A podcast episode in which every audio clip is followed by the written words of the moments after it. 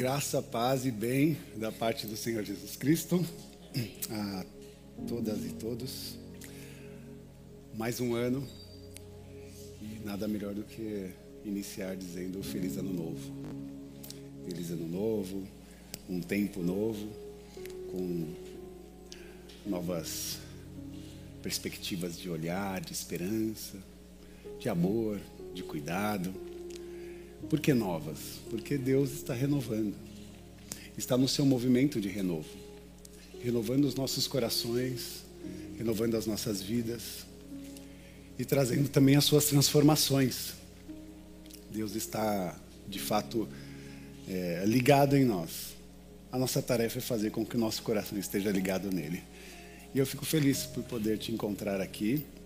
Fico feliz também porque eu sei que há muitas pessoas nos acompanhando é, online, via YouTube e Spotify. Muita gente viajando também, comecinho de ano. Espero que todos estejam aproveitando o máximo possível esse tempo para descansar, né? acolher ali família, que seja um tempo especial. E voltem logo, porque não deixa a gente com muita saudade. E feliz também de ver os nossos amigos, os nossos irmãos aqui. Demais. Bom, hoje eu queria iniciar falando um pouquinho a respeito do ser comunidade. Quero falar da comunidade de Jesus. A comunidade da qual eu me propus a ser e estar. E eu sei que você também está com esse mesmo coração. Eu encerrei a nossa última reunião falando de um aspecto específico da comunidade: a amizade. Isso sempre foi para mim muito forte, como um fruto de fato da nossa espiritualidade. Há muitas reuniões, há muitos encontros espirituais que não privilegiam a amizade que não privilegiam os relacionamentos. E quando eu falo privilegiar, é dar a ele o lugar que lhe é devido. Não estou dizendo que as outras espiritualidades não fazem é, reflexão sobre esse tema. Mas mais do que refletir o tema, nós queremos mergulhar nesse tema. Na compreensão que o ser igreja é o ser comunidade, ou o ser comunitário e que se manifesta numa expressão que nós podemos chamar de família. Então, a família nuclear que você tem agora se funde à família de Deus. E você agora é chamado por mim de irmã e de irmão. Você agora pode ser chamado por mim como pertencente da minha família como também quero ser chamado por você de irmão, pertencente da sua família, porque a família de Deus é a família que compõe todas as famílias nucleares, né, numa experiência só, que nós chamamos de unidade, de comunhão, ou dessa expressão comunitária que é a que nós promovemos esses encontros. E eu quero falar da comunidade de Jesus. E eu estou muito ansioso assim de falar da comunidade de Jesus, especialmente nesses primeiros meses.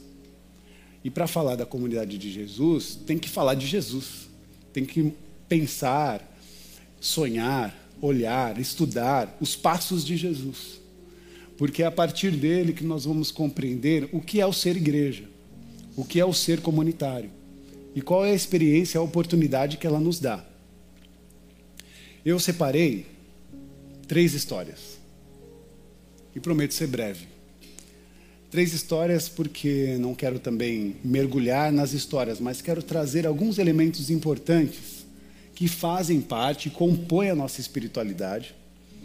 E essas três histórias vão trazer para nós é, algumas expressões que acredito eu falar com cada um de nós. A primeira história é o encontro de Jesus e a cura em um paralítico, que está no livro de Marcos, no capítulo 2, no versículo 3 ao 5. Essa será a nossa leitura. Então, se possível, abra sua Bíblia em Marcos 2. Nós vamos ler o versículo 3 e 5. 3 ao 5.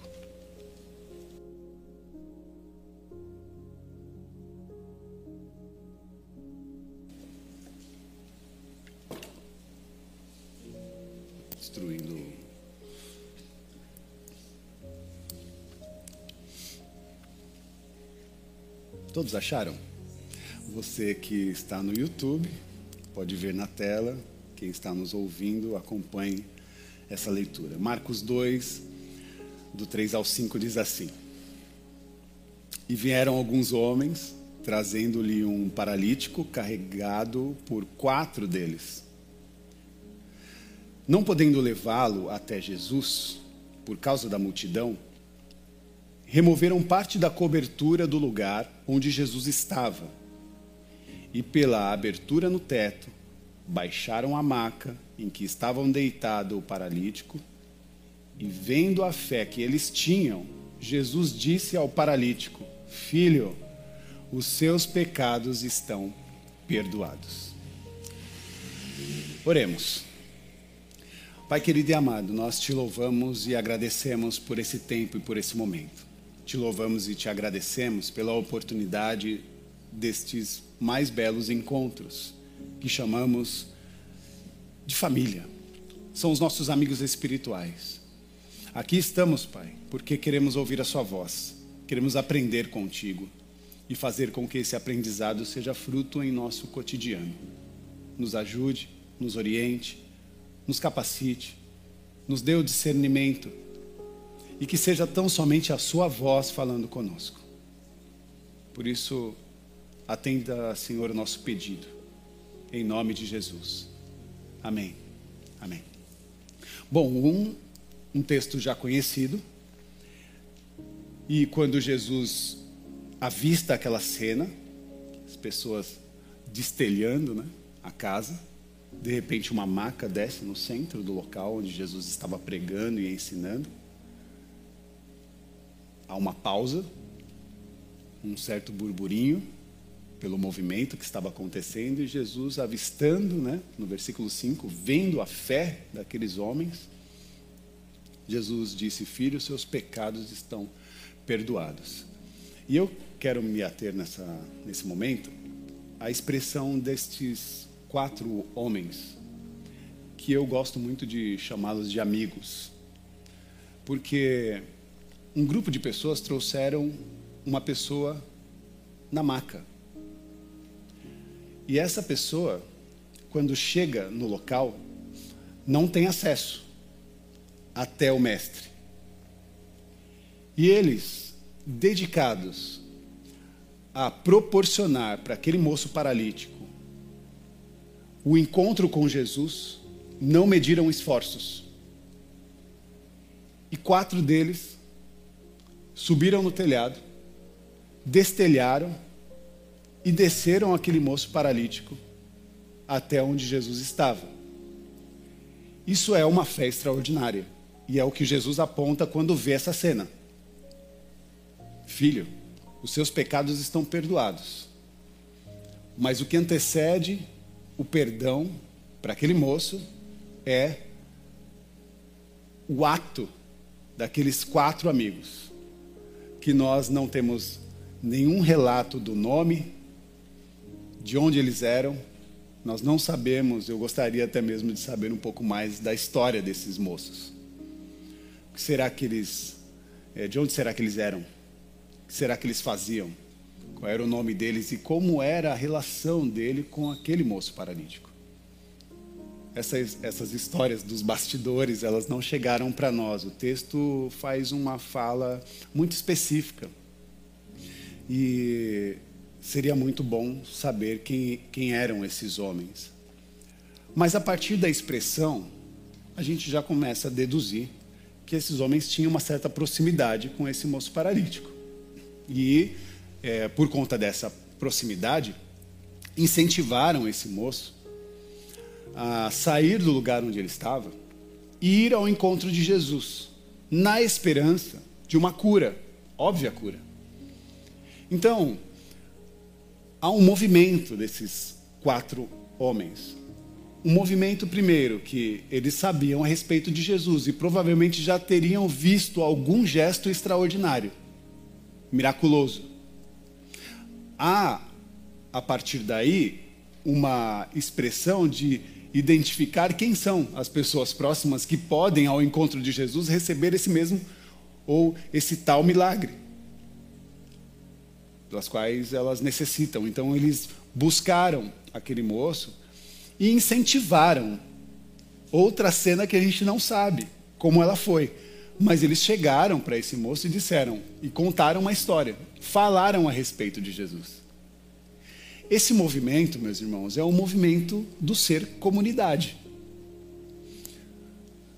Esses homens, em algum momento, encontraram Jesus, identificaram nele a sua é, persona divina, a sua manifestação divina, e desejaram que outras pessoas se aproximassem dele.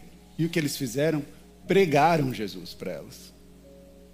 Incentivaram para que essas pessoas chegassem mais próximas de Jesus, com o anseio de que elas fossem transformadas, curadas, libertas.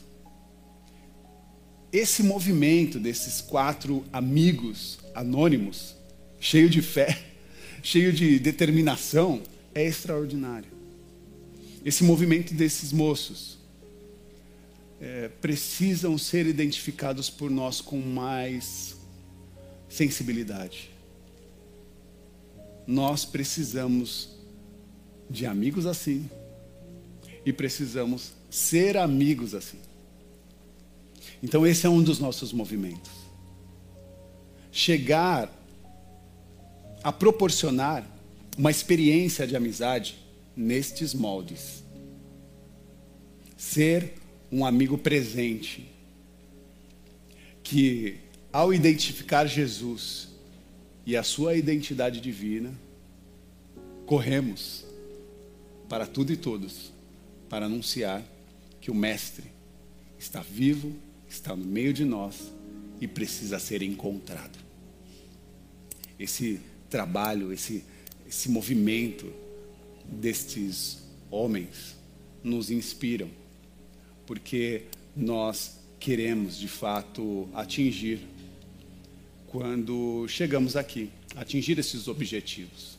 Por exemplo, uma reunião como essa tem dois objetivos. O primeiro objetivo é exaltar, louvar, agradecer, adorar né, o Deus das nossas vidas, o Senhor Jesus. Então, esse é o primeiro objetivo. Nós chegamos aqui, como cantamos, né? preparamos a casa, perfumamos a casa né? e nos reunimos para recebê-lo. Preparamos uma mesa e, e queremos cear contigo. Então, o primeiro movimento é um movimento de agradecimento, de gratidão e de louvor ao Senhor. Já o segundo movimento é dizer para as pessoas que nós estamos aqui, enquanto comunidade, para ser estes amigos. Para ser esses amigos que querem levar as pessoas à presença de Deus. Que querem trazer as pessoas à presença de Deus. Querem trazer as pessoas à presença de Jesus. Então, tudo que a gente faz é para que se haja caminhos até que vocês que estão aqui presentes, vocês que nos ouvem, que nos vê, seja onde for ou em qual tempo for, saiba que tudo isso, esse local, as ferramentas online, elas só acontecem e estão sendo possíveis com um único desejo: que você se aproxime de Jesus que você encontre Jesus e que tenha com ele uma experiência extraordinária, assim como nós tivemos. Então, tudo que nós fazemos aqui é para esse movimento de salvação, de resgate, de restituição, de amor, de contato e de toque a um Deus que está presente, Ele está no meio de nós. Segunda história, mais um encontro de Jesus. E esse encontro de Jesus é um encontro que cura uma mulher enferma.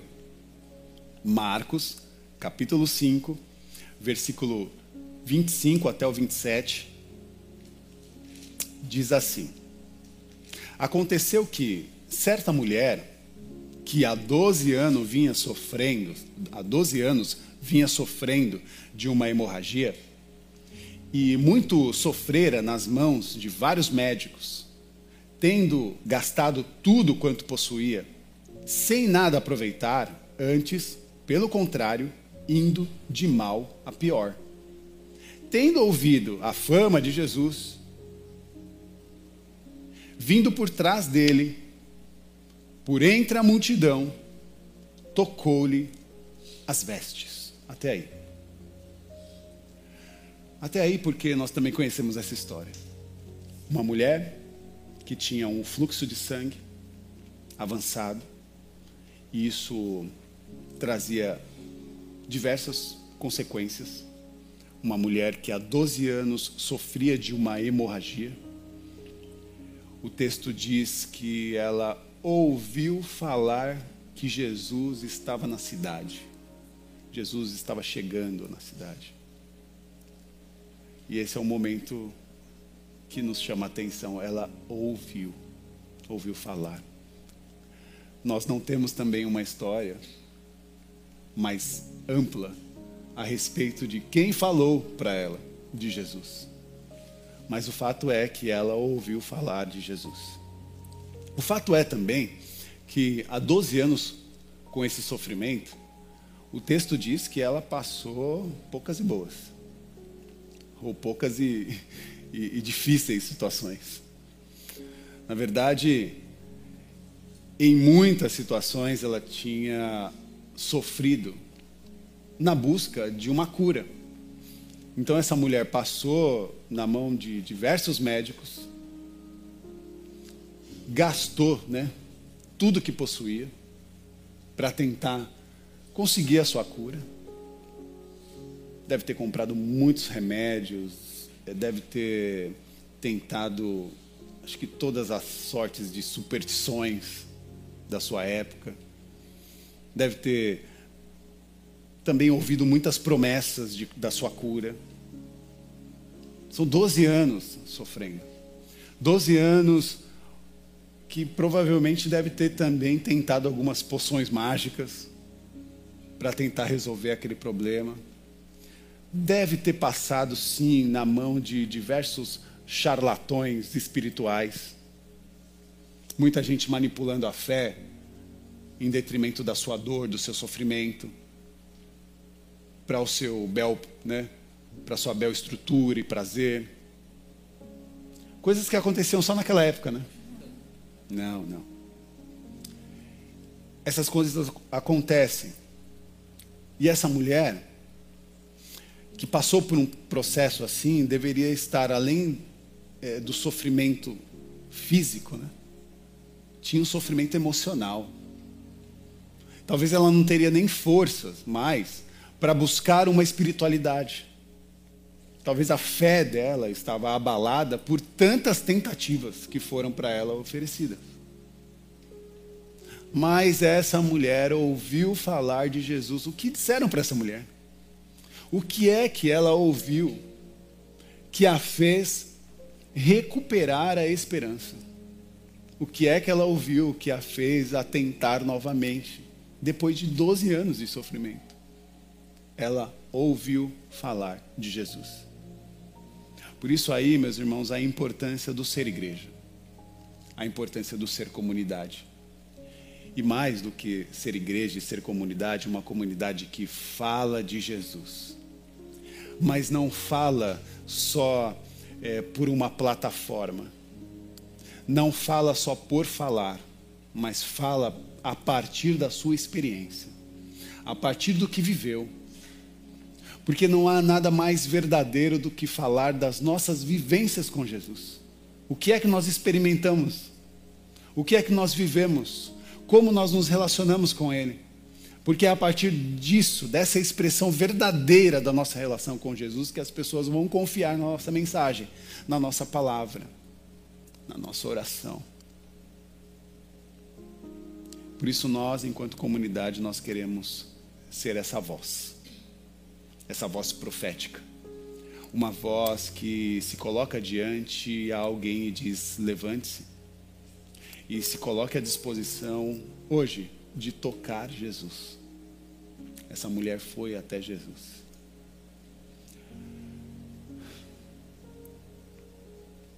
Isso é extraordinário. Alguém conversou com essa mulher dando para ela um novo ânimo, um ânimo novo, para resistir, para insistir, para continuar. Um ânimo de Deus para a vida dela. Um ânimo para que ela pudesse de fato renascer, existencialmente e espiritualmente. Renascer para a vida. Ânimo novo. E isso revela uma disposição que Deus tinha para socorrer aquela mulher. E ela só precisava saber disso. Deus tem uma disposição de socorrê-la. Deus tem disposição de socorrê-la. E nós precisamos dizer isso para as pessoas, para que elas possam saber e experimentar esse Deus disposto a nos socorrer, a nos ajudar, a nos abençoar. Terceira história. A história que é mais um encontro de Jesus. E agora um encontro de cura a um cego e mendigo. Marcos, capítulo 10, versículo 46 e 47, eu acho que é, é ótimo para a gente continuar essa leitura. Vamos ler só esses dois versículos, que diz assim: E foram para Jericó. Quando ele saía de Jericó, juntamente com os discípulos, em numerosa multidão, Bartimeu, cego, mendigo, filho de Timeu, estava assentado à beira do caminho. E ouviu que era Jesus, o Nazareno, e pôs-se a clamar: Jesus, filho de Davi, tem compaixão de mim. Esse era o clamor. Jesus, filho de Davi, tenha compaixão, tenha misericórdia de mim. Esse é o clamor de Bartimeu, que em aramaico significa filho de Timeu. Né? Bartimeu, Bar, filho, Timeu filho de Timeu. Uma pessoa sem, agora, perspectiva. Uma pessoa que estava com faltas, falta de acesso a um meio digno de vida. O texto bíblico identifica esse moço que era uma pessoa cega, uma pessoa que estava vivendo em situação de rua, e que curiosamente se chamava Bartimeu, que na tradução é filho de Timeu. Mas o aramaico para Timeu significa o que, Rafa? Timeu significa é, uma pessoa querida. A tradução da palavra ou do nome Timeu significa é, pessoa muito estimada.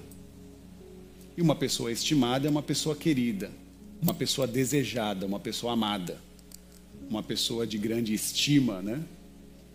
E ele tinha no seu nome, ou seja, o pai desse moço, em situação de rua, sofrendo, sozinho, na beira do caminho. Esse moço era filho de uma pessoa muito estimada. Mas ele não era uma pessoa mais estimada em sua sociedade. E é curioso que nós não sabemos a história toda, mas há algumas informações que nos mostram muita coisa. Porque Jesus agora encontra o filho de alguém que era muito estimado, desejando ser como seu pai, desejando valer o nome que lhe é devido. Alguém falou com ele. Alguém falou com ele naquele dia, falou que naquele dia Jesus ia passar, o Nazareno, né?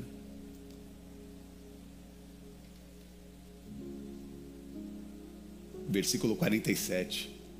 E ouvindo que era Jesus, o Nazareno pôs-se a clamar.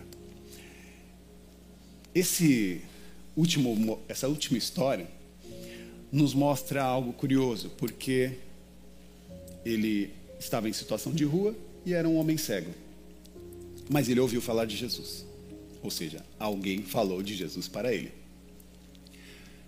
E mais do que ele ouviu, ele precisava saber como ele teria a possibilidade de se encontrar com Jesus. Porque até então ele só ouviu falar de Jesus. Essa mensagem chegou ao seu coração. E ele desejou receber uma cura. Mas agora ele só estava vivendo à beira do caminho. E a única esperança que ele tinha no coração era que, naquele caminho, pudesse passar esse moço chamado Jesus. Esse homem cego intuiu os movimentos de cada multidão que passava ali. E naquele momento, esse homem cego intuiu que o movimento da multidão não era uma multidão, não era um exército oficial passando. A multidão que passava, ela não estava em marcha. Ela não tinha aspirações bélicas. Não era um povo de guerra não eram os oficiais do rei. Ele intuiu que não era aquela multidão, a multidão de Jesus.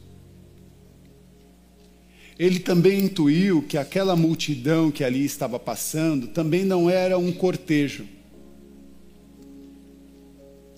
Não era um, um cortejo de sofrimento, de lamento, de luto esse homem cego ele precisou intuir qual era o movimento daquela multidão.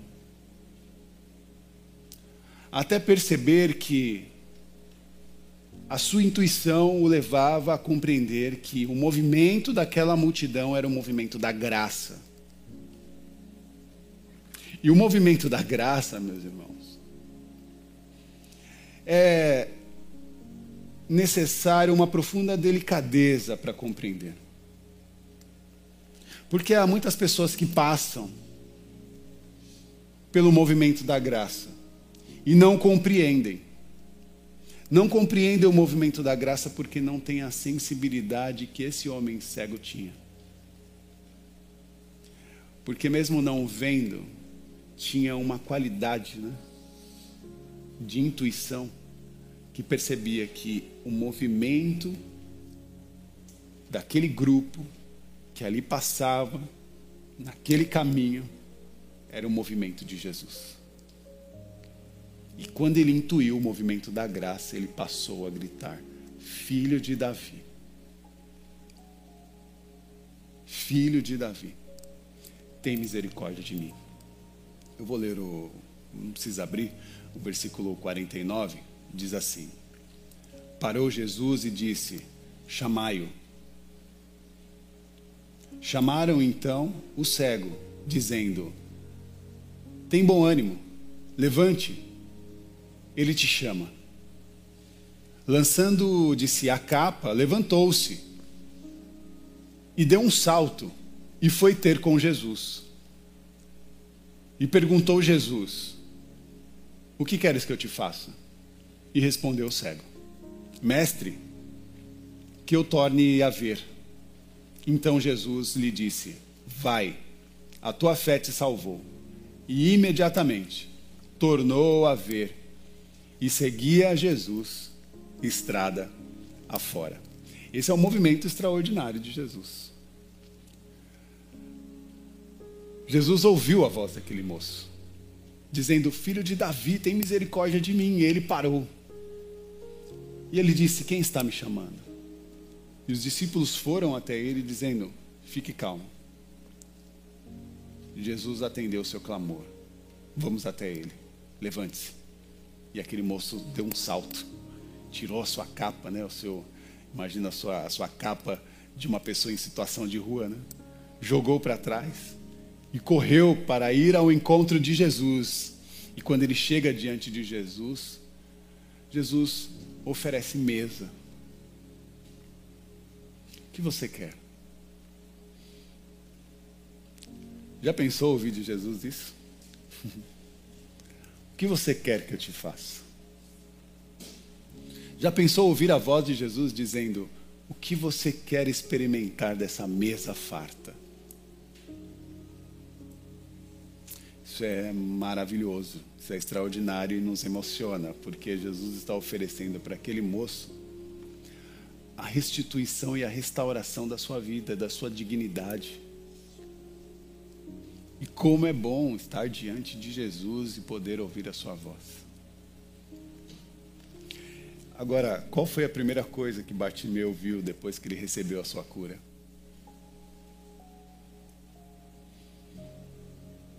Jesus. Jesus. Ao abrir os seus olhos, nada mais belo, nada mais precioso, nada melhor do que ver a face de Jesus, meus irmãos. Então, enquanto comunidade, eu sonho, oro, penso dia a dia, me proponho a ser e quero que vocês também se incluam nesse movimento da graça. Nós queremos, enquanto comunidade, ser esse movimento da graça para que outras pessoas, que ainda que estejam cansadas, feridas, machucadas, com as suas paralisias, sejam elas espirituais, existenciais, com as suas cegueiras, mas que nós possamos oferecer para essas pessoas uma boa notícia. A informação que Jesus está aqui, vivo e disponível, ou melhor, em, à disposição de cada um de nós, se oferecendo para que nós possamos experimentar o teu amor, a tua cura, a tua graça. Ao abrir os olhos, esse homem deixa a sua cegueira para visualizar a face de Jesus e que os nossos olhos possam se abrir dessa mesma maneira, porque como é bom também virar um ano, um ano novo, né? Com uma nova perspectiva. E nada melhor do que transcender o, uma temporada, entrar num ano novo com um ânimo novo, com um novo olhar, com uma nova perspectiva, com uma esperança renovada, com a possibilidade de enxergar um 2023 com outro prisma. É abrir os nossos olhos e que de fato isso seja um movimento profético, que você possa abrir os seus olhos em 2023 e a primeira coisa que você vê é a face de Jesus nesse movimento de abrir os seus olhos para um novo ano, que você possa identificar a face de Deus, a face de Jesus, porque quem vê Jesus nunca mais é o mesmo. Quem vê a face de Deus, quem vê a face de Jesus, nunca mais é a mesma pessoa. Que Deus nos abençoe que nós possamos viver juntos essas experiências. Pai nosso que estás nos céus, santificado seja o teu nome. Venha, Senhor, a nós o teu reino, seja feita tão somente a sua vontade. Seja feita a sua vontade aqui na terra, assim como ela é feita nos céus. O pão nosso, o pão da vida, nos dá hoje. Perdoa, Senhor, as nossas dívidas, as nossas ofensas assim como nós perdoamos aqueles que nos devem, que têm nos ofendido. E por favor, Senhor, não nos deixes cair em tentação, mas livra-nos de todo mal, de toda maldade. Livra-nos, Senhor, de todo o movimento da maldade e dá-nos, Senhor, a capacidade de romper com todas as hostes de maldade. Porque Teu é o reino, o poder e a glória para sempre. Com as mãos aos céus que o amor de Deus, que a graça do Senhor Jesus Cristo e que a manifestação do Consolador, o Espírito Santo, esteja sobre a vida de todas e todos. Acolhidos por essa graça, por esse amor, que você possa viver um ano extraordinário, cheio de graça, cheio de Deus. Que Ele, o Senhor, nos abençoe. Amém. Amém. Amém.